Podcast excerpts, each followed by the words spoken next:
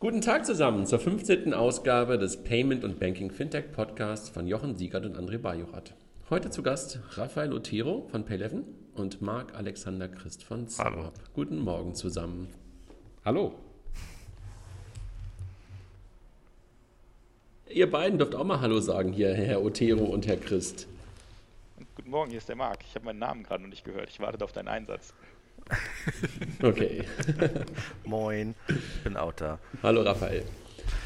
Bevor wir anfangen mit euch, äh, vielen Dank erstmal, dass ihr dabei seid. Ähm, Jochen, unser, unser typischer kurzer Rückblick auf die letzte Woche und äh, Marc und Raphael, werft gerne noch was ein, wenn ihr noch, noch andere Dinge sozusagen mit einzubringen habt aus der letzten Woche. Ähm, und danach würden wir gerne mit euch ähm, in das Thema MPOS, worüber sonst sozusagen mit euch zum Thema Status, Ausblick und, und, und Vision ein Stück weit auch sprechen. Äh, aber vorher, das haben wir uns angewöhnt in den letzten Wochen, äh, ein kurzer Rückblick. Jochen, willst du anfangen? Ja, äh, wir hatten letzte Woche auch kurz darüber gesprochen, Between the Towers Konferenz in Frankfurt. Es war das erste Mal, dass ich äh, mal wieder back home in Frankfurt war und bei einer Fintech-Konferenz. Ähm, es geht diesmal um das Thema Security, war teilweise sehr sehr trocken und sehr security-lastig. Also ich hätte mir ein bisschen mehr Fokus Security versus User Experience gewünscht in der Diskussion, aber war sehr, sehr äh, security-lastig. Ähm, vielleicht auch äh, so gewünscht.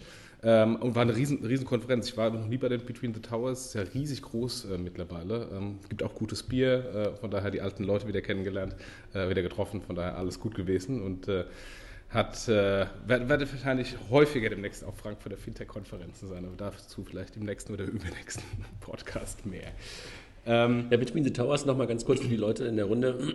Jeden ersten Dienstag im Monat kann man sich, glaube ich, auch auf die Gästeliste auf der Webseite Between the Towers eintragen. Gehostet ähm, vom Mein Inkubator, also von dem Inkubator der Commerzbank.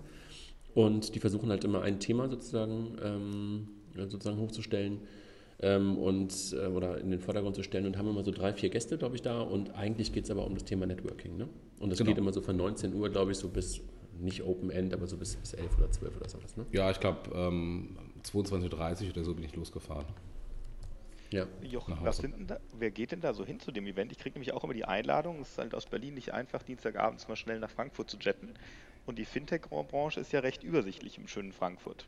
Deswegen war ich bislang auch noch nie da, ganz offen. äh, weil es war immer, äh, der Hassel von Berlin runterzufliegen war einfach äh, ähm, zu aufwendig. Ähm, es, sind im Grunde die Frankfurter Fintech-Startups äh, ähm, da, es sind, ist natürlich die Commerzbank da, es sind viele Banker da, die natürlich schauen, was, was äh, da im Fintech-Bereich passiert. Ähm, und es gibt immer Fintech-Startups, jetzt nicht notwendigerweise ähm, aus Frankfurt, die dann, die dann pitchen. also insofern kommen da, war jetzt auch ein Berliner Startup da und insofern ist es einfach eine von den vielen Startup-Konferenzen. wobei in dieser Form habe ich das jetzt in Berlin noch nicht gesehen. Also in Berlin gibt es immer die, die, die Fintech-Meetups. Ähm, aber so diese, diese klassische äh, Konferenz, wo Investoren, äh, Banker, Startups zusammenkommen und dann natürlich auch ähm, äh, Pitches sind, ähm, habe ich jetzt in Berlin so zumindest noch nicht gesehen. Im Fintech-Bereich. Ja, und ich meine, es sind auch relativ viele Berater und sowas sind wir auch da. Ne? Also ähm, das ist halt äh, momentan nochmal sehr offen und es gehen sozusagen alle hin. Ähm, und ich glaube, das wird sich wahrscheinlich nochmal, die werden wahrscheinlich irgendwann auch mal ähm, noch mal ein bisschen wahrscheinlich noch selektiver vielleicht auch werden. Äh, was war am Anfang, waren das, war das ein kleiner Raum, ne? da waren das irgendwie 50, 60 Leute und mittlerweile kriegen die 250, 300 Leute oder sowas, glaube ich, immer dahin. Ja, es waren so 100 und, bis 200 ähm, Leute da. Ja, also das ist irgendwie echt immer relativ groß und ähm, das hat einen anderen Charaktermark als, als, als Berlin bei solchen Sachen, weil es dann doch meistens ähm, ein bisschen, ich sag mal, ein bisschen gesetzter ist, als man das aus Berlin vielleicht gewohnt ist. Ähm, und auch die viele Anzugträger, was ja nicht schlimm ist, aber was einfach so was, das fällt dann auf, ja, im, im, im, im, im Vergleich zu Berlin. Ich wollte gerade sagen, nur weil die einen Anzug haben, ist das auch nicht gesetzter. nee, da bin ich bei dir, Raphael, aber es ist halt, es ist halt so, dass, die, dass, dass da halt irgendwie dann doch. Ähm, ähm, also da kommen halt, glaube ich, viele Banker einfach nach der Arbeit hin. Ne? Und äh, deshalb, das, das war am Anfang, fühlte sich das vielleicht auch für alle so ein bisschen komisch an, wenn da auch da das erste Mal so Fintechs und, und, und, und Banker aufeinandertreffen. Aber das haben die ganz gut hinbekommen. Und ähm, mittlerweile, glaube ich, ähm, gehen viele Leute einfach regelmäßig dann auch dahin. Und ähm, dadurch, dass sie jetzt auch Themenschwerpunkte da haben und auch gute Pitches da haben, ist das, glaube ich, echt, also ist es echt interessant. Sehr gut. Ja, also ich, ich bin auf jeden Fall beim nächsten Mal auch wieder dabei. was, was sagtest du, Marc? Da werde ich mal schaffen, dass ich auch an einem Dienstag nach Frankfurt schaffe. Das klingt ganz spannend. Ja, Gut, Jochen, weiter. Du hattest noch was, glaube ich, irgendwie zur letzten Woche. Ja, äh, nächster Punkt, äh, die MA SIN, da hatten wir schon mal in einem der vorigen Podcasts äh, drüber gesprochen. Ähm, die ähm, deutsche Umsetzung ähm, der SecurePay-Implementierung äh, oder der SecurePay-Vorschriften von der EBA äh, ist jetzt von der BaFin final veröffentlicht worden. Es gab ja mal irgendwann vor, weiß nicht, zwei Monaten oder so äh, oder drei Monaten einen ersten Entwurf, äh, wo die BaFin typisch deutsch äh, nicht nur die Vorschriften der EBA bzw. der EZB genommen hat, sondern mal so ein paar Erweiterungen einfach da reingesetzt hat. So wie zum Beispiel, der Händler darf die Payment Page nicht mehr auf der Händlerseite machen, sondern es muss komplett getrennt sein, dass der Kunde vom Shop getrennt eine Payment Page hat. Nur ein kleiner Eingriff in die Prozesse der ganzen E-Commerce-Händler ähm, und diverse andere Dinge. Äh, das hat zum Teil zu sehr wüsten ähm, und wütenden Reaktionen äh, der verschiedenen Verbände geführt. Ähm, man muss mal auf die BaFin-Page gehen, da sieht man alle Statements. Äh, es ist teilweise sehr lustig, das zu lesen. Ähm, und das hat dazu geführt, dass ähm, jetzt. Das ist aber einen komischen Humor, wenn die BaFin-Seite für dich lustig ist, aber egal. nee, die BaFin, BaFin-Seite war nicht lustig, aber die Reaktionen der, äh, ähm, der Verbände, die die BaFin angeschrieben haben, so nach dem Motto: hier ist, das, hier ist so das Statement und übrigens das Statement geht an äh, den Bundestagsabgeordneten und den und den Ausschuss und das und das, also so richtig so gleich Eskalation pur. Ähm, und äh, hier ist unsere Statements dazu. Also ich fand das, ich fand okay. das lustig zu sehen, dass dann, dass dann jetzt nicht, weil wenn man mit Bankern spricht, die sind immer sehr demütig gegenüber der BaFin, ähm, dass dann ähm, jetzt nicht Banker, das sind halt so E-Commerce-Verbände und so, dann massiv auch mal dagegen geschossen haben. Was, was ich sehr gut fand. Ähm, und, ja. ähm, aber es hat, hat so geführt, dass jetzt die tatsächliche Umsetzung der MA-SIN ähm, wirklich nur ähm, die Secure Pay äh, Vorschriften sind und eben nicht deutsches mehr. Das Einzige, was jetzt ähm, äh, typisch deutsch ist, ist, ist ähm, damit eine Frist verbunden, sechs Monate. Und das bedeutet, ab dem 5. November ist die ähm, MA-SIN für die ähm, in Deutschland regulierten äh, Banken und Zahlungsverkehrsdienstleister äh, bindend. Ähm, während zum Beispiel UK ganz klar gesagt hat, SecurePay ist nett und wir unterstützen das, aber das kommt erst aus unserer Sicht äh, mit ähm, äh, PSD2, also irgendwann 2017 müssen die compliant sein. Also wir haben jetzt insofern doch wieder in Europa unterschiedliche Compliance-Vorschriften. In Deutschland müssen sie compliant sein, im Ausland nicht. Ähm, wird vermutlich mal wieder dazu führen, dass der eine oder andere sagt, naja, ob ich denn wirklich in Deutschland reguliert sein muss, Fragezeichen, gehe ich vielleicht wieder nach England oder Luxemburg. Aber ist das nur für die Zahlungsdienstleister oder ist es tatsächlich auch für die E-Commerce-Leute bindend? Es ist für die, erstmal für die Zahlungsdienstleister bindend, ähm, aber das bedeutet dann, wenn ich jetzt Händler bin ähm, von einem in Deutschland regulierten Zahlungsdienstleister oder Acquirer, äh, dann wird mein Acquirer natürlich massiv Druck aus, auf mich ausüben, äh, äh compliant zu sein. Es, es lebe der Wettbewerbsvorteil, den du nicht hast in Deutschland, ja?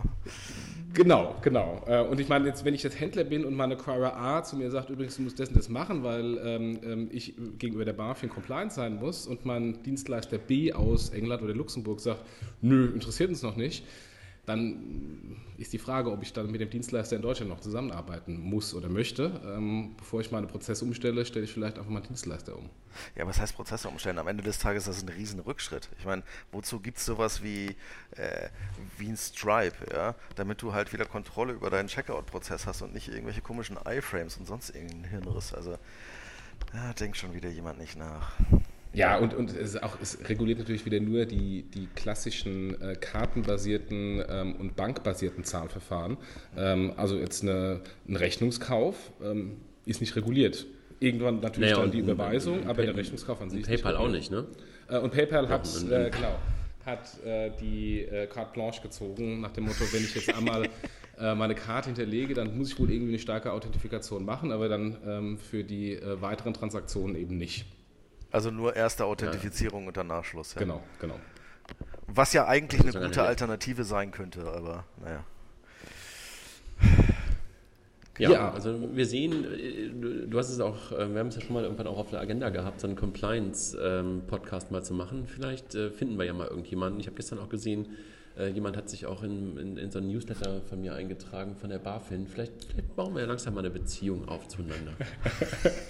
Äh, äh, genauso wird es dann heißen, die bashen immer die Banken, die bashen jetzt die BaFin. Nein, wollen wir nicht. Wir wollen einfach nur businessfreundliche Regulierung. wir, wollen, wir wollen sprechen. Genau, genau, miteinander sich unterhalten. Genau. Und wir haben kein Kickback mit Luxemburg und England. Genau. Ja, mit England wird es sowieso spannend, wenn die jetzt aus der EU austreten, wenn Cameron wiedergewählt wird. das stimmt. Das wird ja dann nochmal ganz spannend. EHI-Kartenkongress, Jochen, hattest du noch ein paar Zahlen ähm, rausgesucht? Das war auch diese Woche, glaube ich. Ne? Die war diese Woche in Bonn. Ich war leider nicht da, ähm, ähm, auch wenn es äh, quasi zu Hause ist und ich mit dem Fahrrad hätte hinfahren können. Und vor allem dieses Jahr war gutes Wetter. In den letzten Jahren war es mehr so, dass es geregnet hat. Äh, äh, aber gerade dieses Jahr war ich leider nicht da. Aber die haben zumindest die, die neuen Zahlen äh, präsentiert aus dem, ähm, aus dem Einzelhandel. A, die POS-Zahlen, äh, Barzahlung immer noch mit 53,3 Prozent äh, führend. Ähm, äh, allerdings äh, Kartenwachstum äh, gestiegen. Ähm, der EC-Cash-Anteil 23,7 Prozent, 0,6 Prozent im Vergleich zum Vorjahr gestiegen. Ähm, und äh, Lastschrift ist sehr stark ähm, angestiegen. Äh, die glauben, das liegt daran, äh, dass jetzt äh, im Rahmen der SEPA-Lastschrift äh, die Unklarheit äh, ähm, vergangen sind ähm, und von daher, ähm, äh, dass, der, dass der Lastschriftanteil gestiegen ist. Aber overall, jetzt, wenn man sich einfach mal anschaut, ähm, wie das in den letzten Jahren war, ähm, ist einfach eine Weiterführung. Bargeld sinkt, aber nicht massiv und Karten, äh, Kartenpayment steigt, aber auch nicht massiv.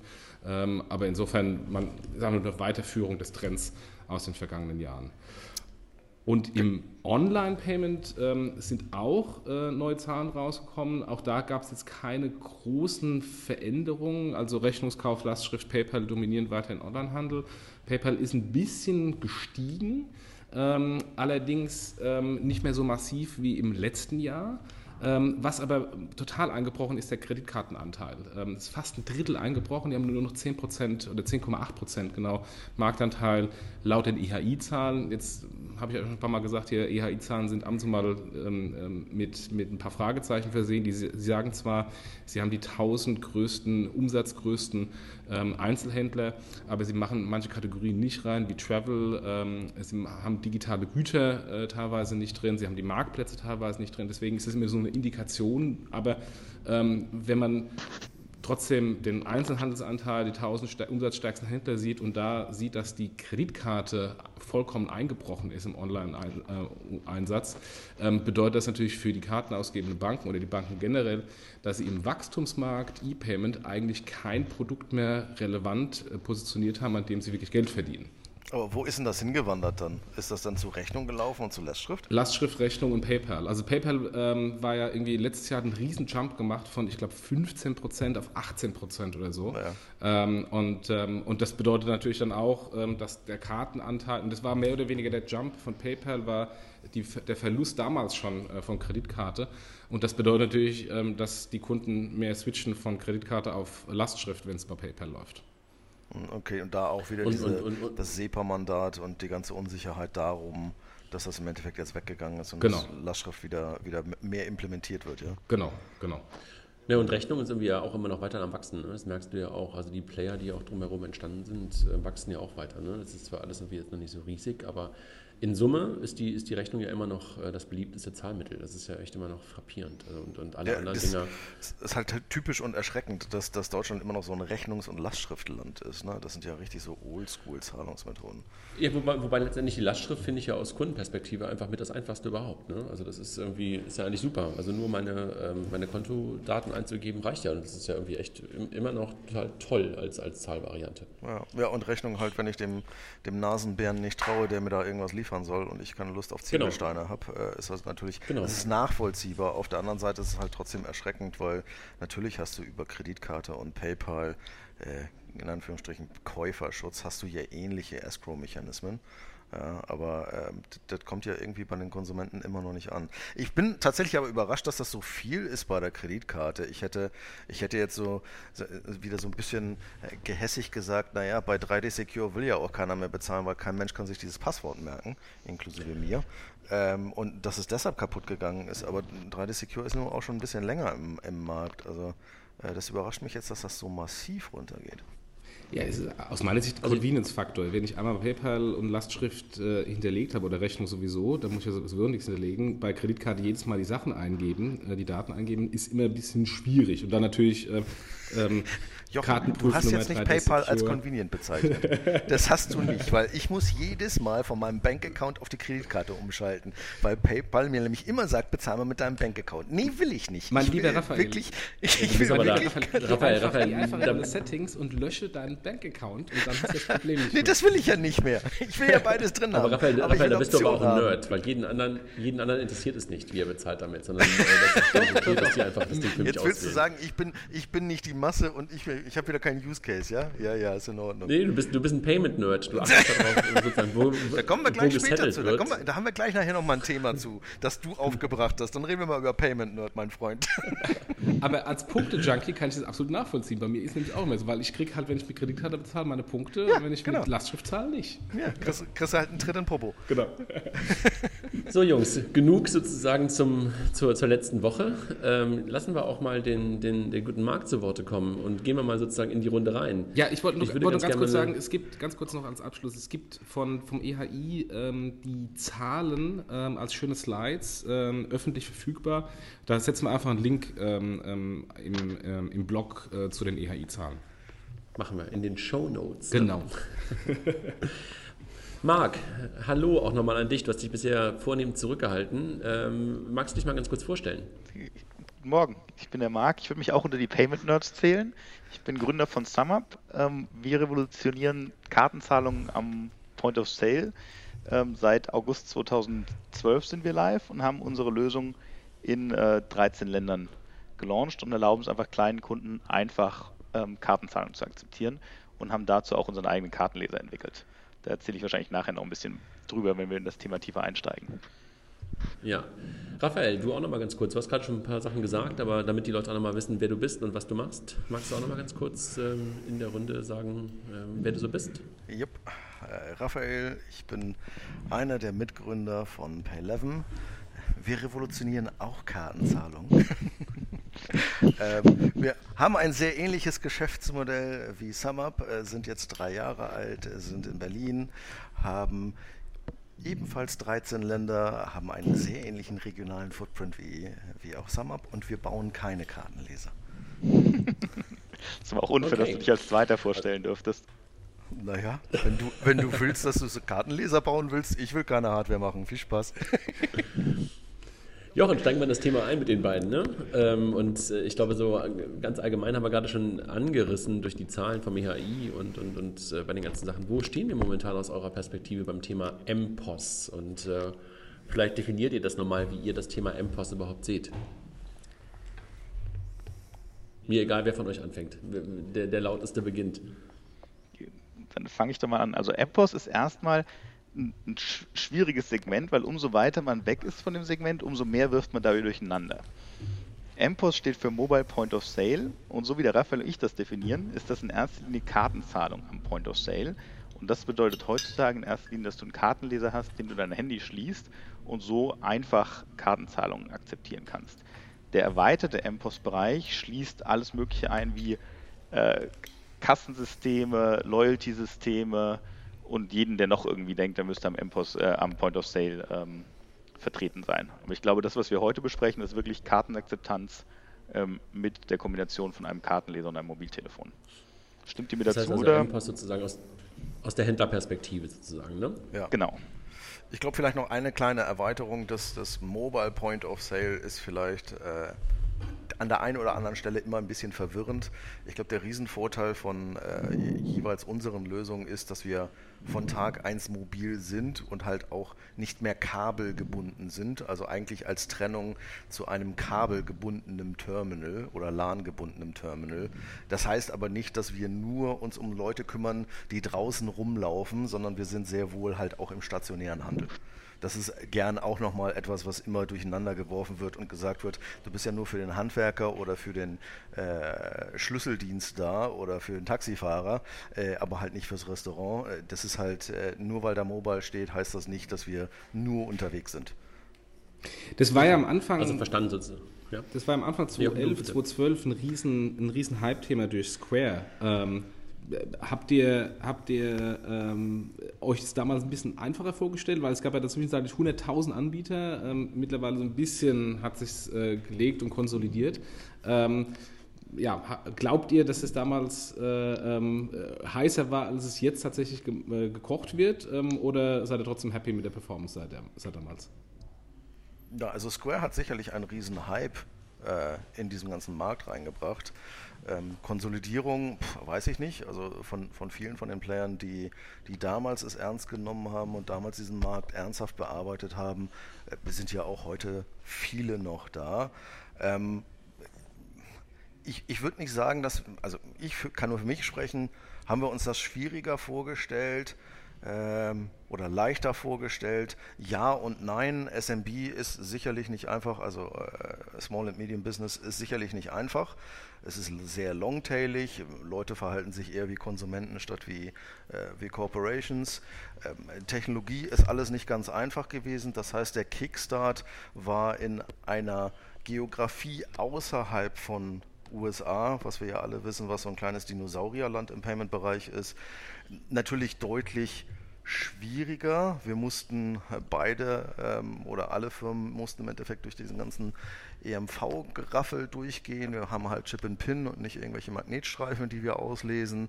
Ähm, das heißt, das ist schon eine Hürde, darüber reinzuspringen. Aber ich würde jetzt nicht sagen, dass wir uns das alle einfach vorgestellt haben und gesagt haben, wir stellen uns jetzt mal an der Straße oder gehen die Schönhauser Allee oder die Torstraße hoch und runter äh, und haben dann dementsprechend jedem das Ding verkauft. Also äh, das ist schon ein, ein sehr interessanter, aber auch nervenaufreibender Markt. Mhm. Marc, ich darf, ich darf also Raphael da zustimmen. Ja. Also ich glaube, wir sind alle sehr zufrieden mit der Entwicklung, wie das jetzt äh, sich entwickelt hat. Aber natürlich dauert Innovation immer lange.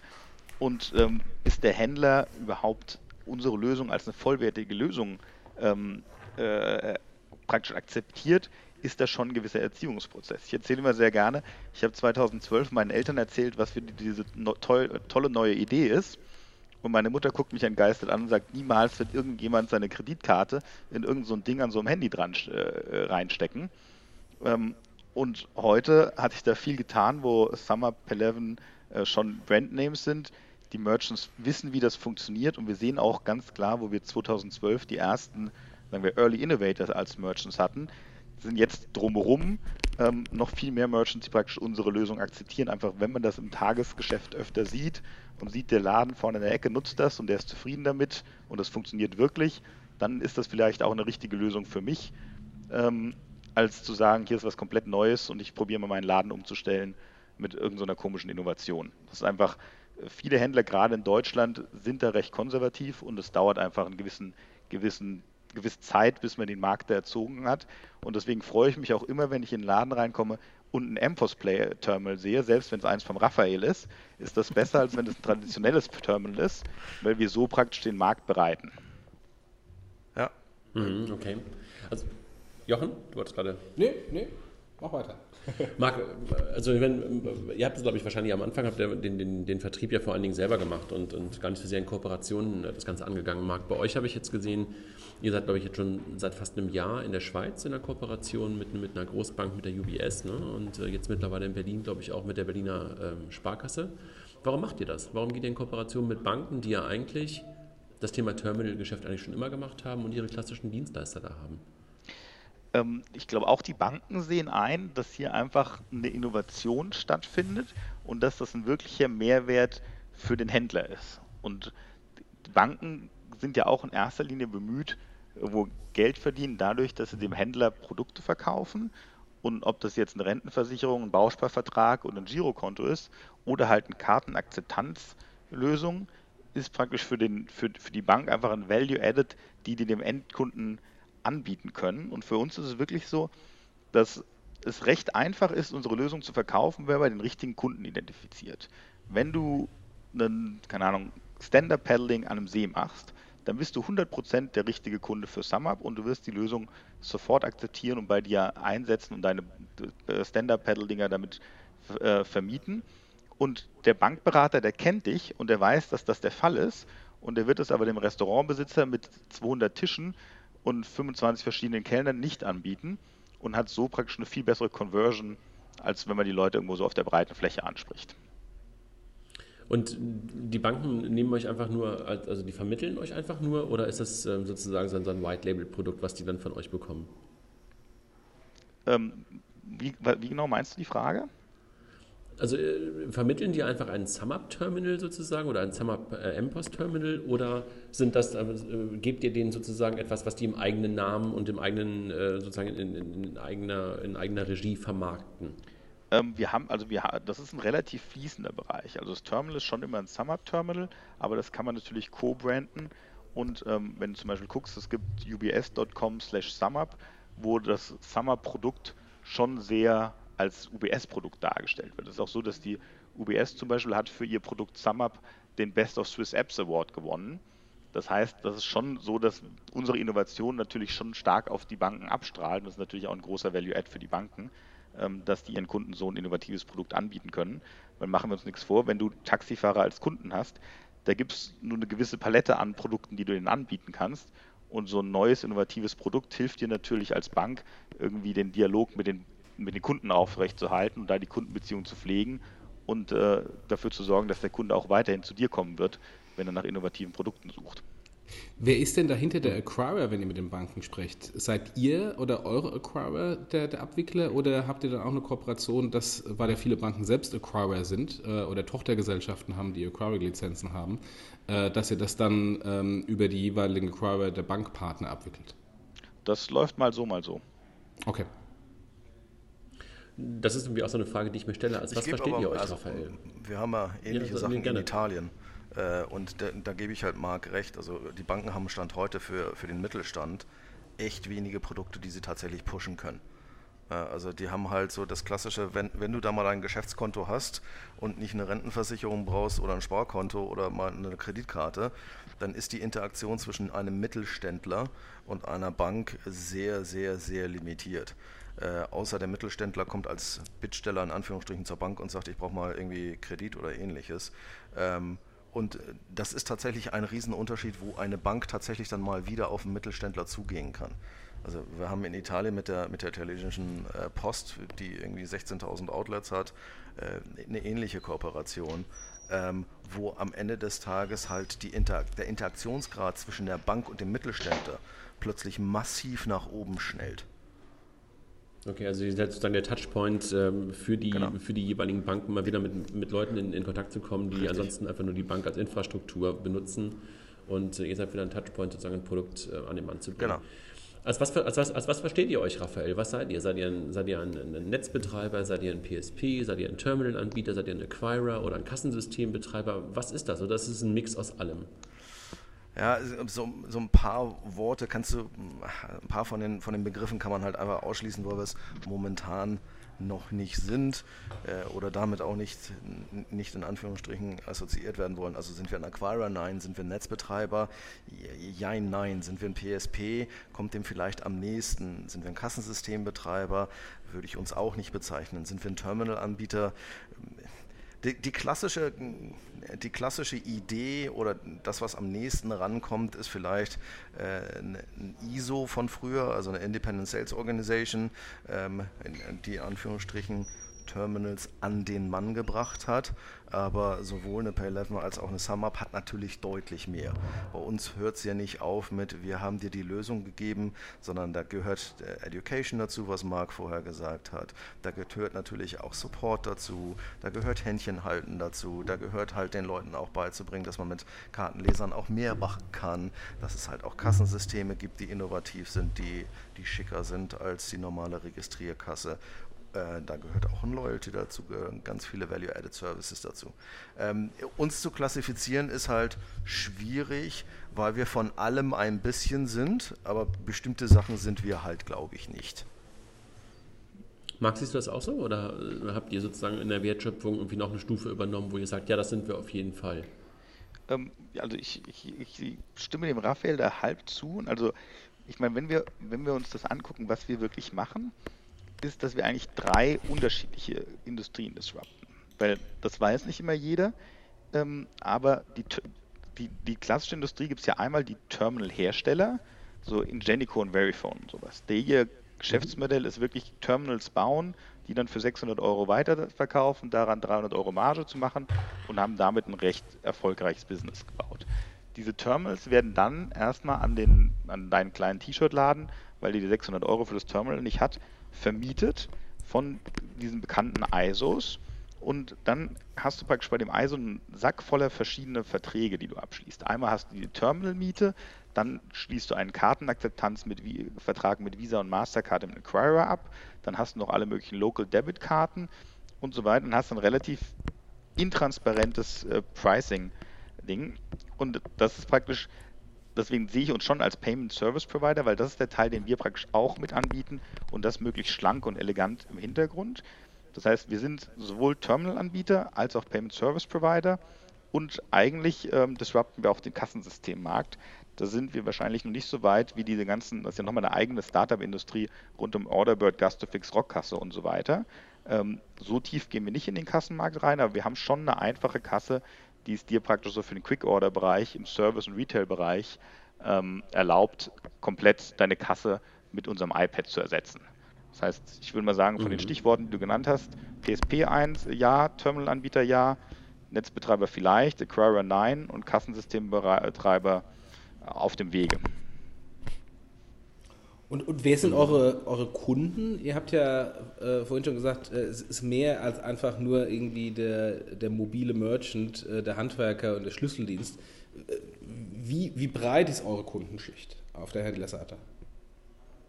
Breit. Also, Super breit. Ich, ich würde sagen, es gibt natürlich so ein paar Sachen, die, die offensichtlich sind. Äh, klassisch Transportation, Taxi. Ohne Frage alles, was mobil ist, von äh, Schlüsseldienst über ähm, ich repariere dein Automobil oder ähnliches natürlich auch. Ähm, ganz viel auch der, der, der normale, klassische, kleine Einzelhandel im, im Beauty-Bereich, im, im Salon-Bereich, wo halt echt wenig Terminals da sind. Ähm, du hast auch im Quick, Quick Service und Quick Order Bereich viele Leute. Also ich, ich sehe in unserer Kundenschaft alles vom, Marc meinte vorhin dem Stand-Up-Paddle-Menschen, wir haben extrem viele Surflehrer, finde ich lustig, ähm, bis hin ähm, zur Zahnärztin. Ja, also das geht quer durch die Republik äh, und dann nochmal, wenn du die, die, die, unterschiedlichen Länder, mal Deutschland außen vor, weil Deutschland äh, auch nicht unbedingt das ein bisschen, ein wenig strubbelig ist, wie wir alle wissen, was Kartenakzeptanz angeht und was Kartendominanz äh, angeht. Ähm, wenn man sich die anderen Länder anguckt äh, und mal auch so in Richtung Emerging Markets geht, nach Brasilien, es gibt nichts, was du nicht siehst. Und sind die Länder und die Händlerkategorien pro, Ländler, äh, pro äh, Land, nee, die Händlerkategorien pro Land, ja, dann unterschiedlich oder habt ihr dann irgendwie äh, in Deutschland nur die mobilen und äh, in anderen Kartenmärkten äh, fangt ihr schon an, die klassischen äh, POS-Terminals zu ersetzen? Unterschiedlich. Also gibt es immer den Trend, auch weiter nach oben zu gehen? Ja. Äh, nimm den klassischen Unterschied zwischen äh, Deutschland, Brasilien und UK. Äh, in Deutschland siehst du sehr traditionelle Businesses, aber halt auch viel, viel mobil. In Brasilien gibt es nichts, was du nicht siehst, inklusive, ich will mein altes Terminal nicht oder ich habe nur ein Terminal gehabt, jetzt habe ich aber 15, ähm, weil äh, unsere unsere Offerings halt einfach deutlich kostengünstiger und transparenter sind, weil die halt Pay as you go sind. Ähm, und in UK ähm, hast du halt so viele Terminals, dass du halt dort auch sehr schnell in Replacement gehst. Also da möchte halt keiner sich schon wieder ein Verifone oder einen Genico Terminal holen äh, und schon wieder 600 Euro oder 500 Pfund zu bezahlen, ähm, sondern sagt, Entschuldigung, für meinen Use Case reicht das andere Ding halt auch aus. Mhm. Ich glaube, das ist wirklich Welches die Unterscheidung. Ja. Oh, sorry. Ich glaube, das ist wirklich die, die Unterscheidung, die wir machen können. Wir kommen eigentlich wie Square von unten in den Markt und gehen erstmal den Markt an, die erstmal traditionell kein Terminal haben, weil die zu kleinteilig sind, als dass sich ein Terminal für die lohnen würde.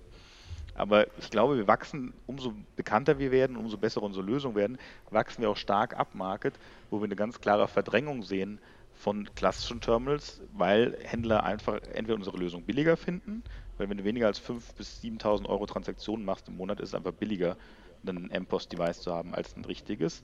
Oder auch günstiger die Usability besser finden. Genau, gün entschuldige, günstiger. Entschuldige. Richtig Wort, günstiger. Ähm, dann, weil sie die Lösung einfach besser finden, weil wir besseres Reporting haben, bessere Usability, du auf einmal dein, deine ganze Mannschaft Preiswerte mit mehr Terminals aus, ähm, aus, ähm, ausrüsten kannst, weil es mobiler ist und weil halt auch der Style-Faktor ganz groß ist. Das ist eine Gruppe, die der Raphael bisher noch nicht erwähnt hat, ist auch so die ganzen ich würde es mal Specialty Retail oder kleine Designer oder sowas nennen, die einfach viel Liebe da reinsetzen, dass ihr Laden komplett durchgestylt ist. Und dann hast du unglaublich viel Geld und Liebe in deinen Laden gesteckt und steck, hält, hängst dir da so einen hässlichen Klotz an, den an die Theke. Ähm, da ist, äh, ist so ein iPad mit einem M-Post-Device einfach eine deutlich elegantere Lösung und es gibt so diesen Aha-Effekt, den deine Kunden auch vom Rest deines Ladens erwarten. Ja, ich, äh, ich, wir, haben, wir, haben, jetzt aber nicht über Mike gesprochen, den man sich an die, an, an, die, an, die, an die Theke klotzt, ne? Den Sorry? hat man nicht verstanden. Nein, nein, alles gut. Eigentlich hätten den Raphael. Ach, der Klotzbock. ach so, ach so, ach so, ja, ja, ja. ja, ja hat genau. gedauert, man hängt sich einen hässlichen Klotz an die Theke. Ja, ja, ja. Ich habe den auch verstanden. Ich habe es nur akustisch nicht gehört. Immer das Bashing hier. nee, ich, ich finde es ja lustig, weil, äh, äh, was du sagst mit, mit den Terminals und, und dem Design, ich finde, die klassischen Terminals sehen halt immer noch so aus wie irgendwie Taschenrechner aus den 70er Jahren des vergangenen Jahrhunderts. Äh, also irgendwie, ähm, äh, das verstehe ich nicht, warum es da nicht irgendwie mal auch Designfortschritte geben kann und warum die eben halt immer so aussehen müssen, wie sie aussehen. Das ist auch echt ein wichtiger Punkt, weil nämlich, wenn du überlegst, das sind Taschenrechner aus den 70er Jahren, weil in Genico, die haben ja Release-Zyklen von 5, 7 oder 10 Jahren für so ein Terminal. Da wird, fließt so viel Arbeit, Zertifizierung und so weiter und Kosten in so ein Terminal rein. Du kannst da gar nicht alle zwei Jahre ein neues Terminal launchen, weil das letzte muss ich ja erstmal die ganzen AD-Kosten ähm, ähm, amortisieren. Das heißt, die werden erst in fünf bis sieben Jahren mit einem schicken, modernen Terminal rauskommen können, wenn die damit heute anfangen. Und, und deshalb macht Makler mich jetzt auch Hardware. genau, deswegen mache ich, wo der Raphael gerade meinte, viel Spaß mit der Hardware. Wir machen nicht Hardware, weil uns das so unglaublich viel Spaß macht, Hardware zu machen. Und wir dachten, das ist mal eine tolle Idee. Lass uns nochmal Hardware machen am Rande.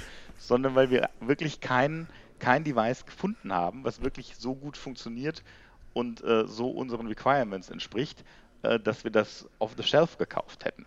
Ich glaube, dass sich der Markt da viel bewegt und das wahrscheinlich in drei, fünf sieben Jahren wird es dann überall Terminals geben, die wirklich diese Requirements äh, erfüllen.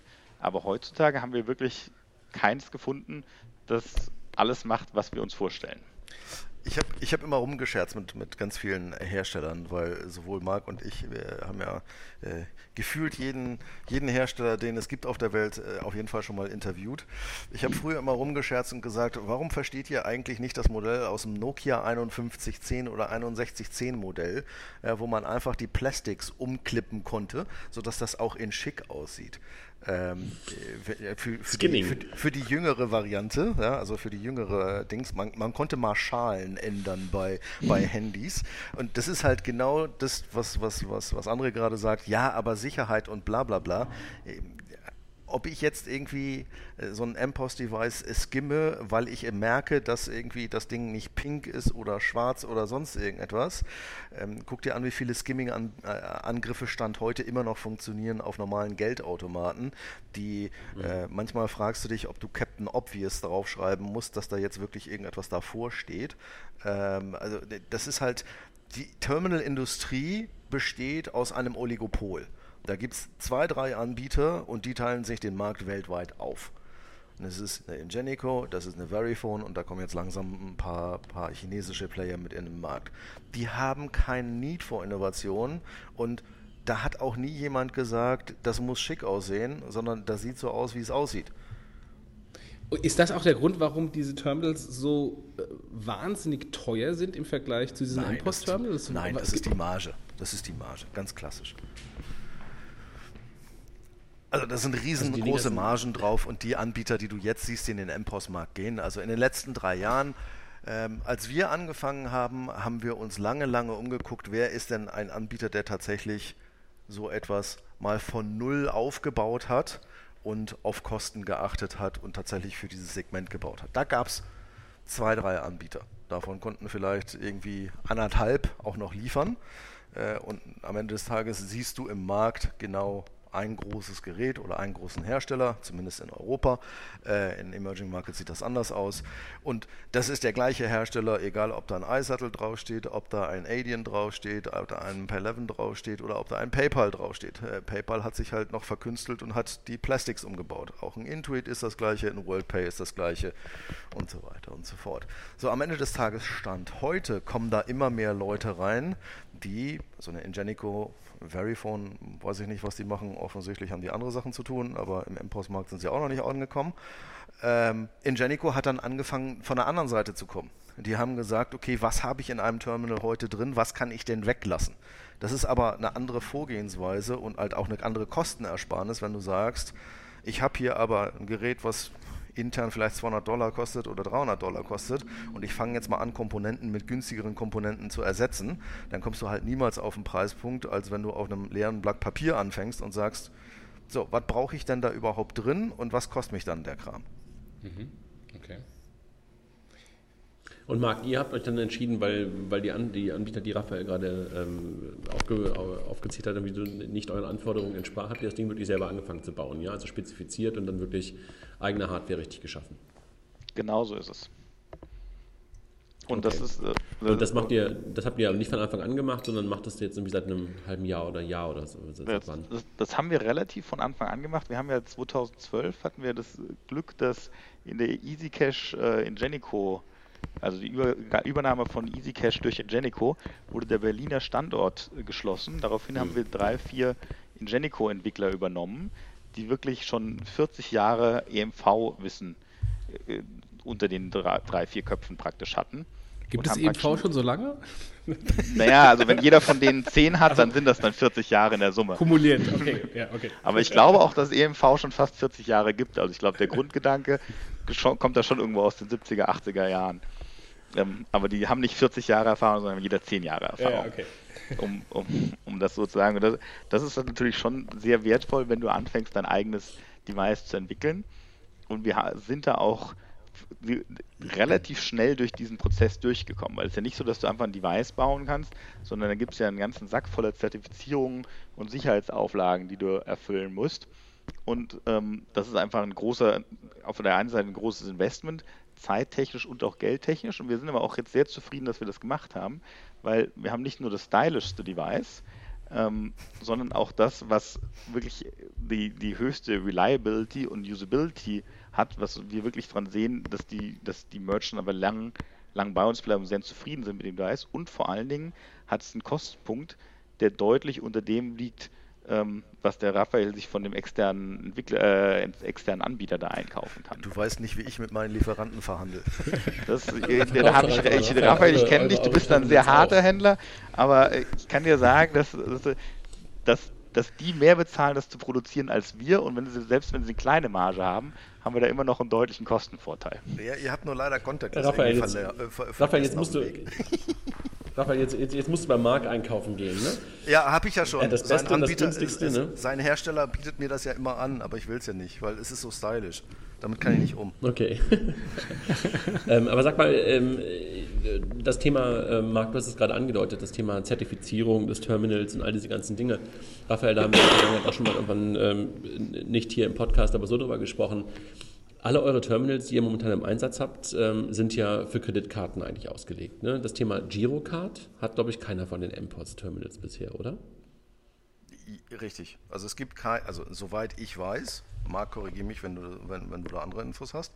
Soweit ich weiß, hat keiner der Player bis jetzt eine lokale, ein lokales Scheme zertifiziert. Und äh, das ist Girocard hin oder her. Ich meine, wir hatten ja auch immer hitzige Debatten mit Matthias. Ähm, mhm. Die Kosten einer Zertifizierung für ein lokales Debit-Scheme, wie zum Beispiel eine Girocard, sind halt im ordentlichen sechsstelligen Bereich. So, wenn ich mir jetzt mal einfach angucke, ähm, was machen wir an Geld damit, wie viel Spaß habe ich äh, mit, wenn ich eine, eine gute Rate bei Girocard bekomme und mein eigenes Bracket bekomme und wie viele Kartenterminals habe ich denn in Deutschland? Also vielleicht mal einen Schritt zurück. Wir sind über die letzten fünf bis sieben Jahre, gab es in Deutschland zwischen 600 und 650.000 Kartenterminals. Punkt. Das inkludiert alle Kartenterminals bei Aral, Shell, BP und so weiter und so fort, inklusive Karstadt, inklusive die großen Retailer und äh, dann halt auch noch das, was dann zusätzlich auch noch im Restaurant auftaucht. Also wenn ich jetzt mhm. mal die großen Tankstellen rausnehme, wenn ich mal die großen Retailer rausnehme, wenn ich mal die Rewe und Kaisers rausnehme, dann zeigt sich, upsi, da ist nicht mehr so viel an Kartenterminals. So, diese Anzahl Kartenterminals ist über die letzten fünf oder sieben Jahre relativ stabil gewesen. Und deshalb kommt halt auch ähm, eine Ingenico oder eine Verifone, wenn man dann im DK zusammensitzt und der DK sagt, lass uns mal was Neues machen, gucken die beiden die an und sagen, Jungs, mal ganz ehrlich, ich habe hier einen Markt von 650.000 Terminals, da bewegt sich im Jahr vielleicht mal so 1000 oder 2000 wegen Renewal warum soll ich jetzt irgendetwas anfangen und das zertifizieren lassen für 150 bis 200.000 Euro? Wann soll ich das Geld denn wieder verdienen? So, und genau das Gleiche ist für uns ist ja eine ähnliche Diskussion, nämlich was spare ich denn an Kosten, dass ich nicht mit Mastercard und Visa reden muss, sondern direkt mit der Girocard? Und kriege ich über diese Differenz in irgendeiner Form irgendwann mal das Geld für die lokale Zertifizierung wieder raus? In kurz, nein. Aber dank SEPA mhm. habt ihr doch dann kein Problem. Ihr könnt die Debitkarten dann über die International Badges nutzen, also dann VPay und, äh, und äh, Maestro. Genau. Ähm, beziehungsweise macht ihr auch Lastschrift? Vier Nein. Marc, macht ihr Lastschrift? Kein, wir teilweise. ELV? Okay. Hm, manche, Raphael macht ihr keine ELV? Ich dachte, Nein. ihr macht auch ELV. Nein. Okay. Okay. Also das heißt, ihr nutzt einfach sozusagen dann die, die, die Co-branded ähm, äh, Badges genau. oder Co-branded Schemes auf den Karten ähm, und macht dann sozusagen keine Girocard-Transaktion, sondern macht dann halt eine Maestro oder eine VPay-Transaktion. Korrekt. Korrekt. Und ähm, der Unterschied ist halt, so, es, der unterschiedliche so, sodass ich für den, das ist ja dem Kunden sowieso egal. Ich gucke ja meistens aus der Kundenperspektive da drauf und ähm, da ist ja die entscheidende Frage, ähm, und ich habe das mal irgendwann gelernt, ähm, als ich noch bei den Sparkassen irgendwann äh, tiefer drin war. Any card at any terminal. Das ist ja das Wichtige. Das ist ja ganz egal, dass welche Karte ich aus meinem Portemonnaie herausziehe, dass die halt an, an euren Terminals funktioniert. Ich glaube, Marc, sonst könntet ihr wahrscheinlich auch keine Kooperation mit Banken eingehen, wenn dann nicht auch die Girocard irgendwie auch funktionieren würde. Ne? Genau.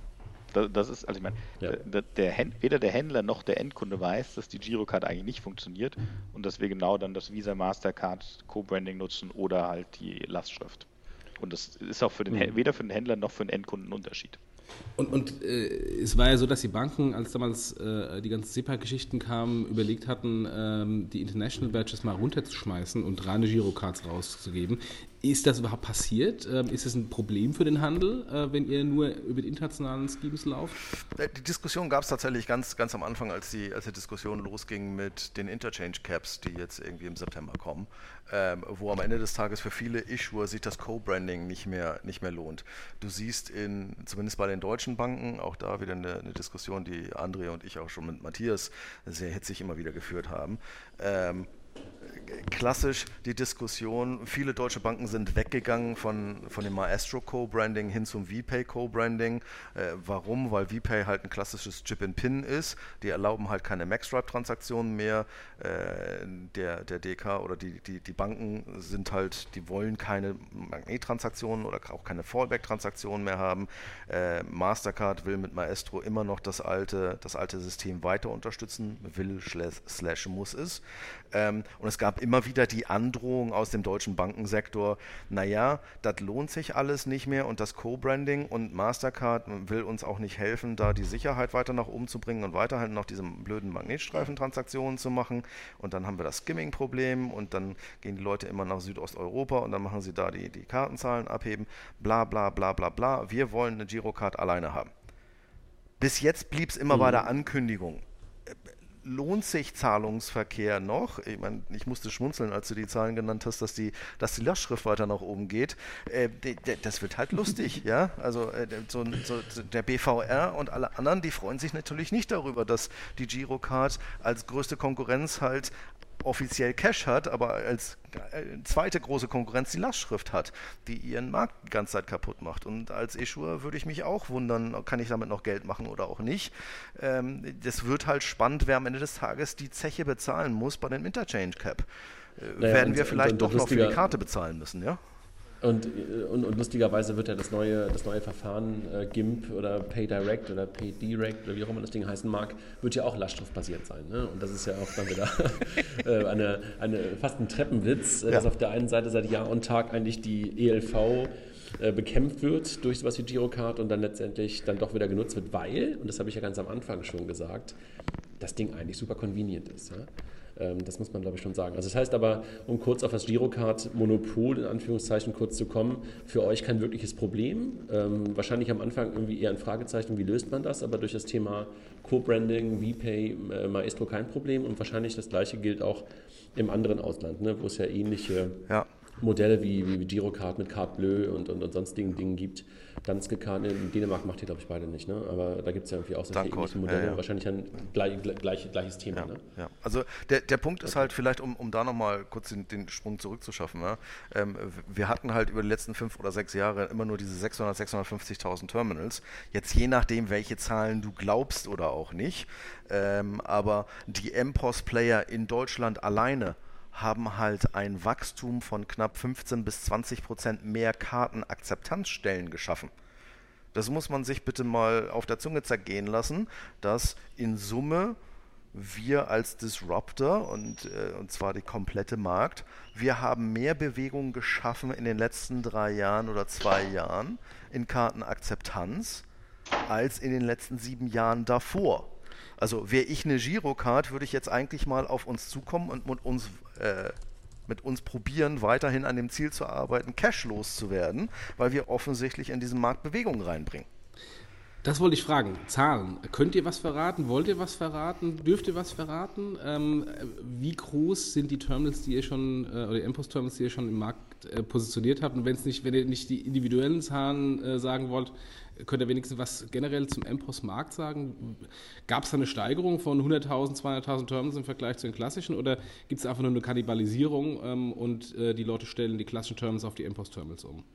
Nein, das ist alles viel, also viel ist New to Card. Extrem viel ist New to Card. Das heißt, das sind Leute, die vorher keine Kartenakzeptanz gemacht haben. Das heißt, wir alle und der komplette Markt bringt Bewegung in die Kartenakzeptanz und wir erhöhen die Kartenakzeptanz. Deshalb mögen uns die Networks, deshalb mögen, uns eine Mastercard und eine Visa und auch eine American Express, weil wir halt mehr Akzeptanzstellen schaffen. Was Zahlen angeht, nimm mal Deutschland so als, äh, als Indikator, weitere Zahlen werde ich nicht weiter, nicht weiter sagen, aber wir, wir, wir wachsen halt und wir bringen mehr Kartenakzeptanzstellen und zwar signifikant und zwar in diesen Wachstums, in diesen Wachstumsprozentzahlen pro Land. Marc, kannst du was dazu beitragen von Zahlen oder auch zurückhaltend? Ich würde mich dem Raphael da mal anschließen mit den Zahlen und mich zurückhalten. Aber ich kann da wirklich zustimmen, weil ein Großteil von unseren Kunden, würde ich mal sagen, zwei Drittel sind wirklich New to Card. Und ähm, wir haben echt alle gute Wachstumszahlen und gu gute Kundenakquisitionen. Und ähm, das zeichnet sich wirklich ab, dass da ganz viele, viele äh, Händler sind, die einfach keine, Tax äh, keine, keine Karten akzeptieren. Wenn du schon allein anguckst, dass du jetzt am Berliner oder Münchner Flughafen Kartenterminals haben musst, damit du als Taxifahrer die anfahren darfst, da kommen einfach mal locker so ein paar tausend äh, Terminals dazu, nur weil du Berliner Taxifahrer jetzt dazu zwingst, äh, Kartenzahlungen zu akzeptieren. Das ist in Hamburg ja schon lange so, ne? Es ist ja immerhin so, dass am Hamburger Flughafen nicht stehen darfst ohne ein Terminal. Das war in Berlin auch Koffer, so. aus, aus, aus, dem, aus, dem, Kofferraum rausholen, aber ähm, sie müssen es sie müssen's eigentlich haben. Ich habe letztens sogar in der Tat mal irgendwann noch mal jemandem erlebt, der eine Ratsche dabei hatte. Das fand ich ganz großartig. Knucklebuster. Ihr erinnert euch an diese Dinger, ja? Das, das, das, war, das war wirklich für mich, ehrlich gesagt, ist die Ratsche der Vorgänger aller M-Post-Terminals. Ja, das stimmt, aber du wirst lachen. Äh, rate mal, was passiert, wenn, wenn du bei Apple äh, in den USA nicht mehr bezahlen kannst oder mit einer deutschen Debitkarte bezahlen willst. Ähm, dann holen sie da tatsächlich ein altes Ingenico-Terminal raus und wenn das nicht funktioniert und deren äh, Lösung raus ist, dann holen sie tatsächlich einen Knucklebuster raus. Und das passierte in Apple, im Apple Store in Palo Alto. Da wird ja auch ganz anders. Okay, Jungs, das ist total äh, klasse, dass wir sozusagen so ins, ins, ins Schwelgen und sowas geraten. Ich würde ganz gerne so, auch im Hinblick auf die Zeit, weil wir schon fast auf eine Stunde zulaufen, gerne noch mal ein bisschen auf die Zukunft gucken. Aber eine Frage noch mal vorweg. Ähm, das sind ja ganz am Anfang eine ganze Menge gestartet. Also die allerersten, glaube ich, damals waren die Jungs von StreetPay aus München, die das Ganze ähm, ja, losgetreten haben. Wen nehmt ihr momentan noch wahr? Also ich habe also in meiner Liste da irgendwie ganz, ganz viele Player, die das Ganze versucht haben, die das machen, wie mit PayYe und PayCash und Cash und iPay und so weiter. iSettle auch damals groß gestartet in der Kooperation mit Volksbanken und, und, und, und Telekom. Mittlerweile nehme ich die nicht mehr wirklich wahr. Wen seht ihr außer euch beiden noch in diesem MPOS-Umfeld, wie ihr es definiert? In Deutschland gerade. Auch in Deutschland sehe ich eigentlich einen Raphael und es sind noch ein paar Überbleibsel von den Schweden da. Und dann gibt es noch ganz viele, okay. die drüber sprechen und jetzt auch mal damit anfangen wollen, aber wirklich, sagen wir, auf freier Wildbahn nimmt man die nicht wirklich wahr. Okay. Und ansonsten kommt es so langsam aber sicher aus der, aus der Welt der Gastro noch so ein Stück weit. Ne? Also die Orderbirds, die dann in Kooperation mit ein paar Terminals gehen und so ein Inventorum und sowas wahrscheinlich, ne? Ja gut, die, also Inventorum zum Beispiel hat ja uns, den Raphael und noch andere eingebunden. Das sind ja genau diese ganzen mhm. Kassenhersteller, ähm, von denen ich vorher mhm. gesprochen habe, äh, die praktisch die iPad-Kasse machen und sich da viel mehr darauf konzentrieren, wirklich Kasse zu machen und dann für Payment mhm. einen Partner reinnehmen. Ich würde mal sagen, wenn man den deutschen Markt anguckt, sind wir da mit dem Großteil, äh, stehen wir in Kooperationen, die praktisch dann Kartenzahlung über SumUp machen. Die Orderbirds sind die einzigen, die da die Ausnahme ähm, bilden, die das jetzt mit Concardis OptiPay machen. Ähm, das liegt aber auch daran, dass den Concardis ein größeres Investment äh, in Orderbird getätigt ja. hat. Dann würde ich tendenziell auch das mit Concardis zusammen machen vor dem Hintergrund. Und das ist so ein bisschen die zweite Welle, ne? die macht, macht schon Sinn. Die zweite Welle der, der MPOS-Player, die wir jetzt so sehen. Also wenn du das, die ganzen Streetpays und so weiter von 2012, die sich auch in China einen Magnetkartenleser bestellt haben, und dann ihr Online-Payment an, an ein Handy geschlossen haben und dachten, wir machen jetzt auch MPOS. Die sind jetzt alle, alle verschwunden, weil die festgestellt haben, dass es doch schwieriger ist, als sie dachten. Und jetzt kommen so ein bisschen diese, ob das jetzt Concades, Adyen oder so Player sind, die das jetzt auch probieren und jetzt schon mal auch geschafft haben, sich Myra-Device an ein Handy zu, zu klappen und dadurch auch äh, Kartenzahlung zu akzeptieren, aber die sind halt viel noch stark hinterher von dem alles, was da drumherum ist. Praktisch das effiziente Onboarding, die User Experience, der gute Customer Service, wirklich Kundenmassen pro Woche auf die Plattform zu heben. Da sind die, glaube ich, dem Raphael und mir noch äh, Lichtjahre hinterher.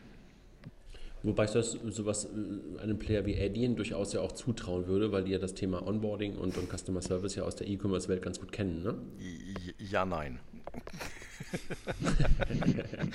Denk, denk bitte dran, dass sie. Du meinst, das sind. Du, du, na, du meinst, der Taxifahrer ist doch anders als der E-Commerce-Händler. Ja, oder? und klassische, äh, guck mal, auch so ein ohne jetzt Alien nahe zu treten, aber halt eher so die klassischen Anbieter, die halt das auch probieren, wie eine Concardis mit der OptiPay, ohne den Leuten zu nahe zu treten, aber die, die gehen halt einfach, die sind es ja gewohnt, mit wenigen Leuten zu arbeiten, die viele Transaktionen machen. Unser mhm. Geschäftsmodell ist ja komplett umgekehrt. Wir müssen mit ganz vielen Leuten umgehen, die im Notfall wenige Transaktionen machen. Das heißt, wir müssen deutlich mehr auf Effizienz achten, wir müssen deutlich schlanker sein, wir müssen wissen, wie wir, wie wir mit denen umgehen und wie wir kosteneffizient damit umgehen, wie wir sie schnell durch den Funnel durchkriegen und so weiter und so fort. Das ist, das ist, ein, das ist, ein, anderer, das ist ein anderer Markt, das ist eine andere Denke ähm, und damit musst du umgehen können und das ist auch eine andere Organisation. Äh, ansonsten, mhm. was die Originalfrage zurückgeht, ich gebe geb Marc recht, außer Marc und so dem einen oder anderen Wikinger, ähm, sehe ich ja auch niemanden. Ja. Nur ein Wikinger. Vielleicht um nochmal. Die sind ja auch zurückgegangen, glaube ich, in, die, in, die, in, ihre, in ihre Heimatländer, ne?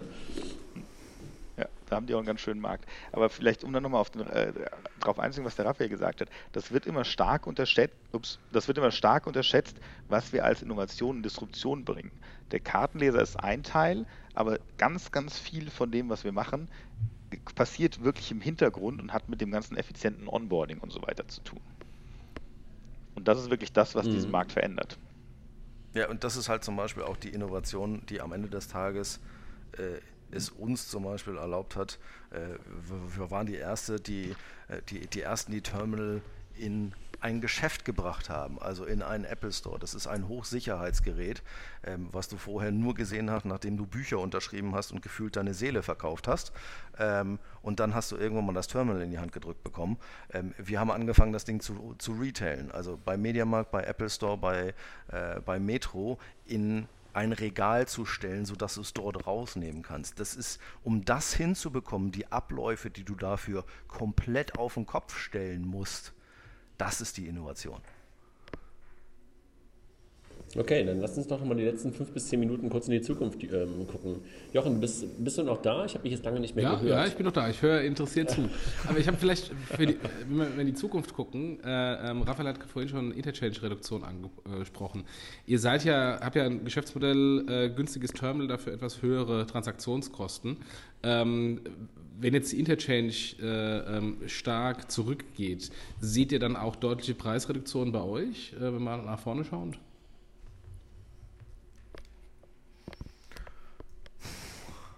Definiere deutlich. naja, also äh, wenn die durchschnittliche Interchange für eine, für eine kartenausgebende Bank von 1,4512, je nachdem, wie man es sieht, auf 0,3 runtergeht, äh, das äh, geht dann auch entsprechend euer Pricing so runter? Naja, guck mal, also Interchange-Regulierung ist ja der erste Punkt, der da immer wieder gerne durch den Tüdel gekriegt wird, ist, die Interchange-Regulierung findet statt bei der Interchange.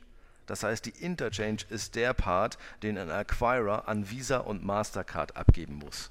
Das heißt, die Frage musst du eigentlich jetzt erstmal dem Acquirer stellen und sagen, lieber Acquirer, wenn du nicht mehr so viel Interchange bezahlst, ähm, was heißt denn das jetzt für meine Upstream-Costs? Das heißt, eigentlich fangen wir ja an, das wird ja immer gerne durch den, durch Tüdel geworfen, auch in der, in der normalen Nicht-Payment-Nerd-Presse, ja, dass jetzt Kreditkartenzahlungen günstiger werden. Da steht ja erst einmal ein großes Fragezeichen dran.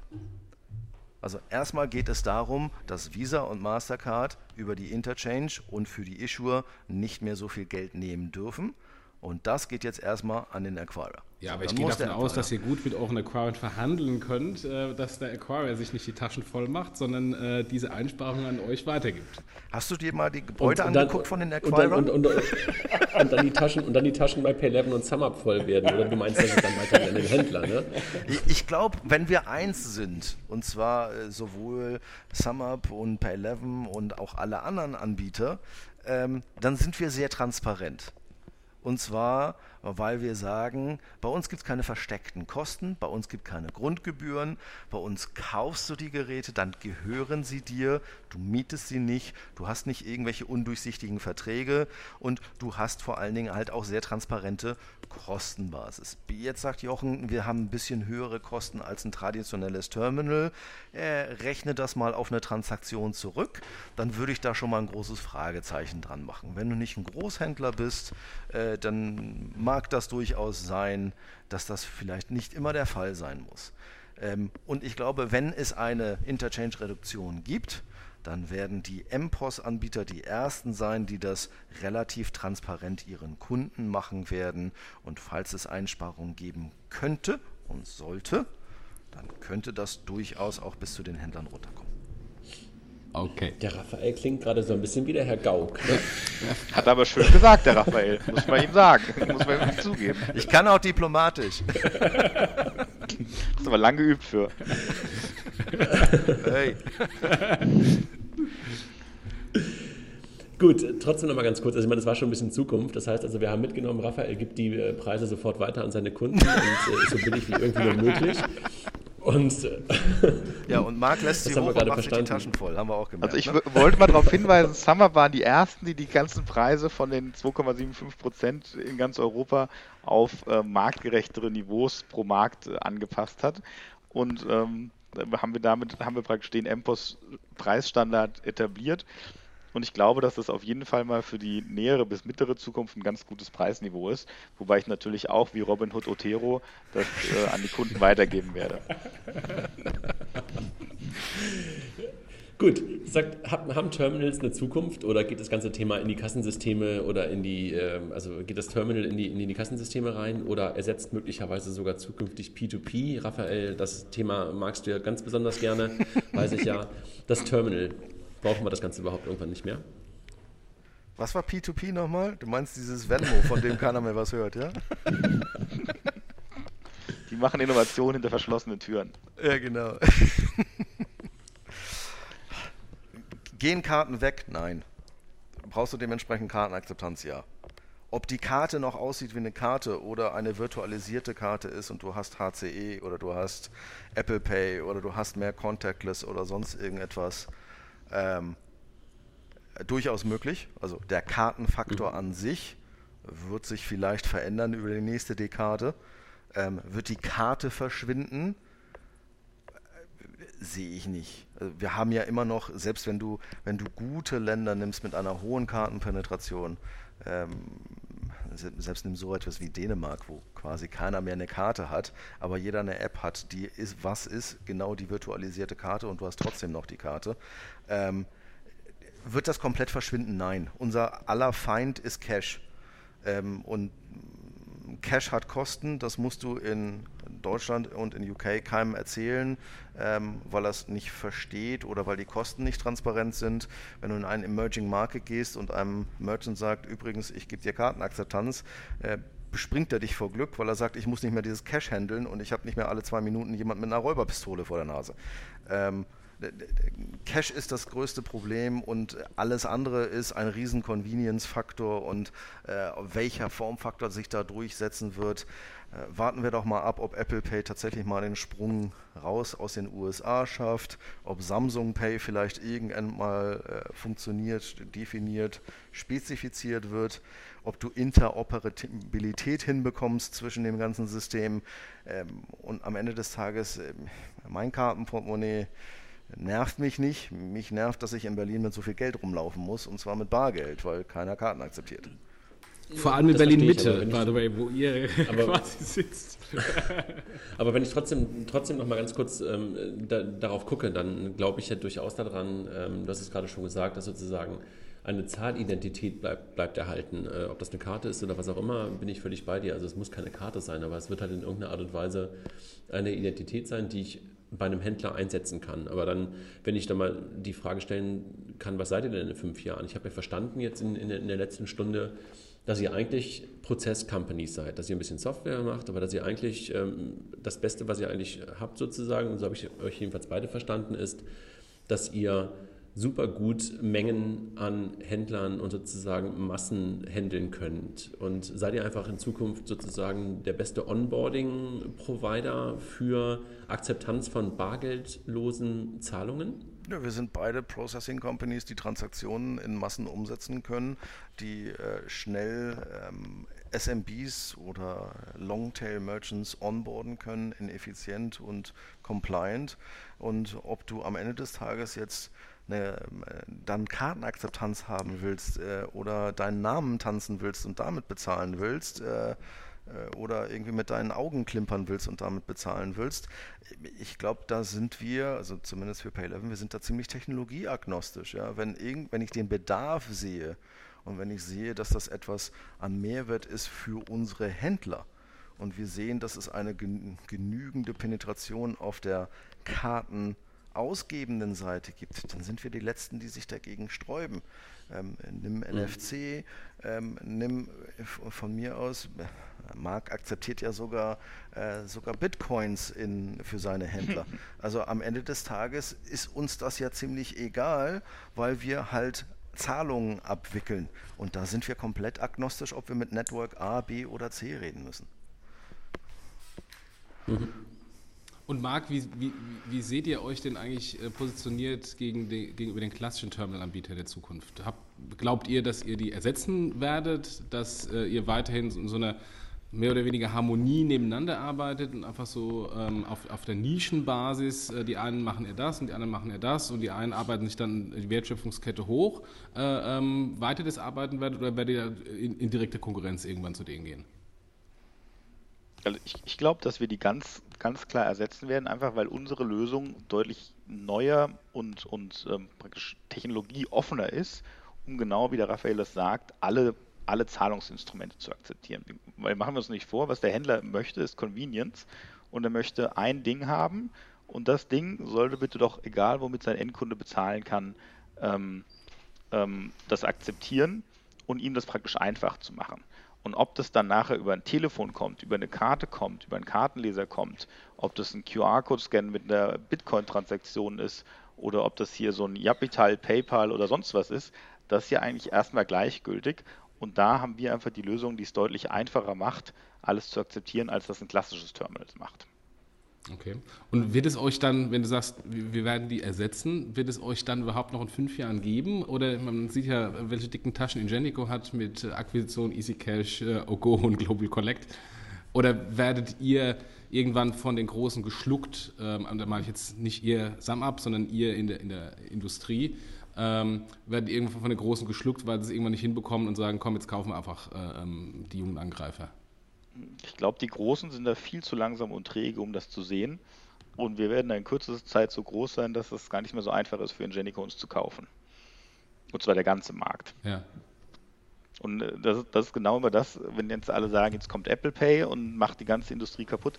Das stimmt überhaupt nicht. Apple Pay ist ja nur auf der Issuer-Seite und Apple Pay ist genau das, was praktisch diese, diese, diese ganzen neuen Zahlungsmöglichkeiten ähm, irgendwie vorantreibt, weil der Endkunde, der ist ja geistig noch gar nicht bereit, mit dem Handy zu bezahlen.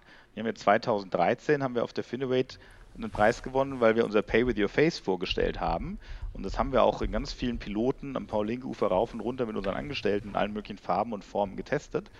Das funktioniert technisch alles, aber wir sehen uns jetzt nicht äh, als Teil unserer Strategie, dass wir Marketinggeld ausgeben, um Endkunden ähm, dafür zu begeistern, was es da an Innovationen geben könnte, sondern wir warten, bis das im Markt passiert und dann stehen wir natürlich bereit, um alles zu akzeptieren.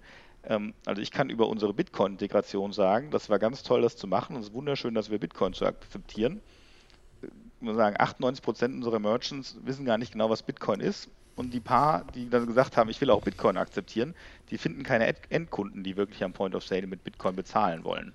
Also ich wollte gerade fragen, hast du schon eine Transaktion ähm, ähm, gemacht darüber oder ist es einfach nur da? Ich habe, es ist einfach nur, also ich habe auch schon Transaktionen darüber gemacht, aber ähm, keine relevanten Größen. okay. Also keine, keine dreistellige Anzahl an Bitcoin-Transaktionen.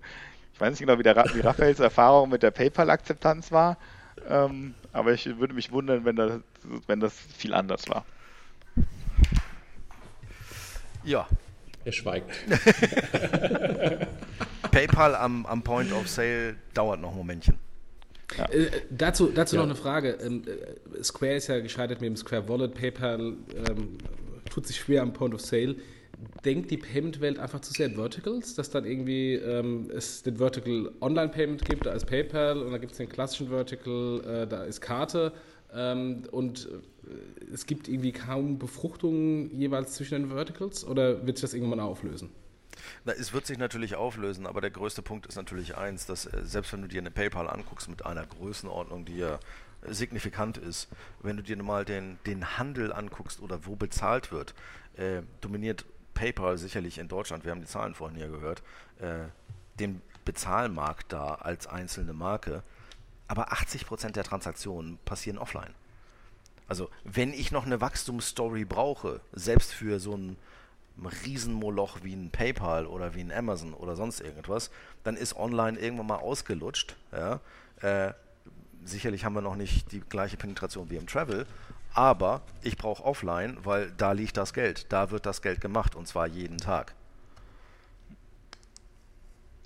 Ich glaube wirklich, dass diese, diese Payment-Branche ist einfach eine wirklich sehr, sehr langsame Branche. Das sind wirklich verkrustete Strukturen und schon allein bis auf der Technologie- oder Anbieterseite was passiert, vergeht viel Zeit und dann überhaupt den Endkunden und den Händler dazu bekommen, diese Innovationen zu akzeptieren und wirklich in sein Tagesgeschäft zu akzeptieren, das dauert auch lange. Und selbst das große, mächtige Apple mit Apple Pay jetzt, die haben dann natürlich unglaublich gute Presse gemacht, wie sie das machen. Und dann hat jeder mal angefangen, Apple Pay-Transaktionen zu machen. Und das ging super los. Aber dann ist das auch alles ein bisschen eingeschlafen und nicht ganz so durch die Decke gegangen, ähm, wie, man, wie man sich das gedacht hat. Einfach weil der Endkunde das jetzt mal probiert hat, aber das noch nicht als riesen Mehrwert für sich gesehen hat.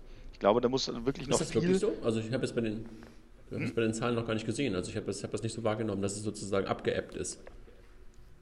Ja, abgeappt, also okay, sagen wir, das ist stabil, aber es ist jetzt nicht durch die Decke gegangen, wo Apple Pay jetzt auf einmal einen signifikanten Anteil am Transaktionsmarkt hat. Also Apple Pay dominiert die NFC-Transaktionen in den USA, ja, aber NFC-Transaktionen in den USA im Vergleich zum normalen Kartenpayment in den USA ist noch verschwindend gering. Ja, genau, genau, das ist ja kompletter Witz. Gut, aber das liegt einfach daran, das ist ein Henne-Ei-Problem, ne? da sind wir uns ja einig. Also es liegt einfach an den nicht vorhandenen Terminals zum großen Teil. Ne? Mhm. Ja und nein, aber am Ende des Tages hat ja Marc recht. Äh, selbst wenn ein Apple mit einer riesen Marketingmaschinerie angeht und sagt, ich will, ich will, ich will, ja, äh, seien wir auch realistisch. Bis jetzt hat Apple Pay außerhalb von den USA, jetzt haben sie Kanada announced. Ui, ist ja wirklich echt unterschiedlich von den USA. Ähm, das ist der Square-Weg. Genau, der Square-Weg. Ähm, am Ende des Tages sehen wir das, dass das nach Europa kommt? Ja, vielleicht irgendwann, aber ähm, wir sind halt schon noch ein wenig anders auf dieser Seite des Atlantiks. Und andersrum gesagt, es gibt einen Grund, warum die Amerikaner eine Kreditkarte als Plastik bezeichnen, weil sie halt einfach keinen Wert diesem, diesem Stück Plastik äh, entgegenhalten äh, Liability-Issues und so weiter und so fort. Und jeder von denen hat äh, sechs, acht oder zwölf Kreditkarten oder Karten im, im, im Portemonnaie. Ähm, das ist halt andere, ein anderer Zugang zu Payment plus USA, wenn du da Convenience sagst, dann klatzen sie alle in die Hände. Aber Convenience und Innovation war halt auch ein Foto von einem Scheck machen zu können ja, und zu sagen, das ist jetzt digitales oder Mobile Payment. Ja, herzlichen Gromek. Was war ein Scheck nochmal? Ich habe es vergessen, ich weiß es nicht mehr.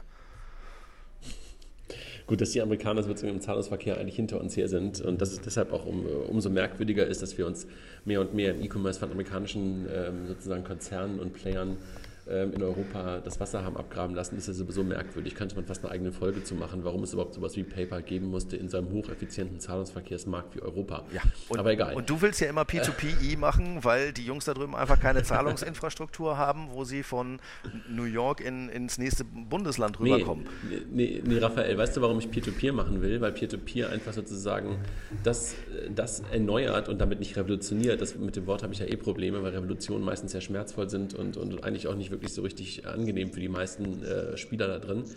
Ähm, aber Peer-to-Peer -Peer ersetzt für mich die Überweisung, die ich ja total mag. Nur die Überweisung ist halt nicht convenient. Also ich möchte ja, ja so, eigentlich so, nichts anderes ja, haben.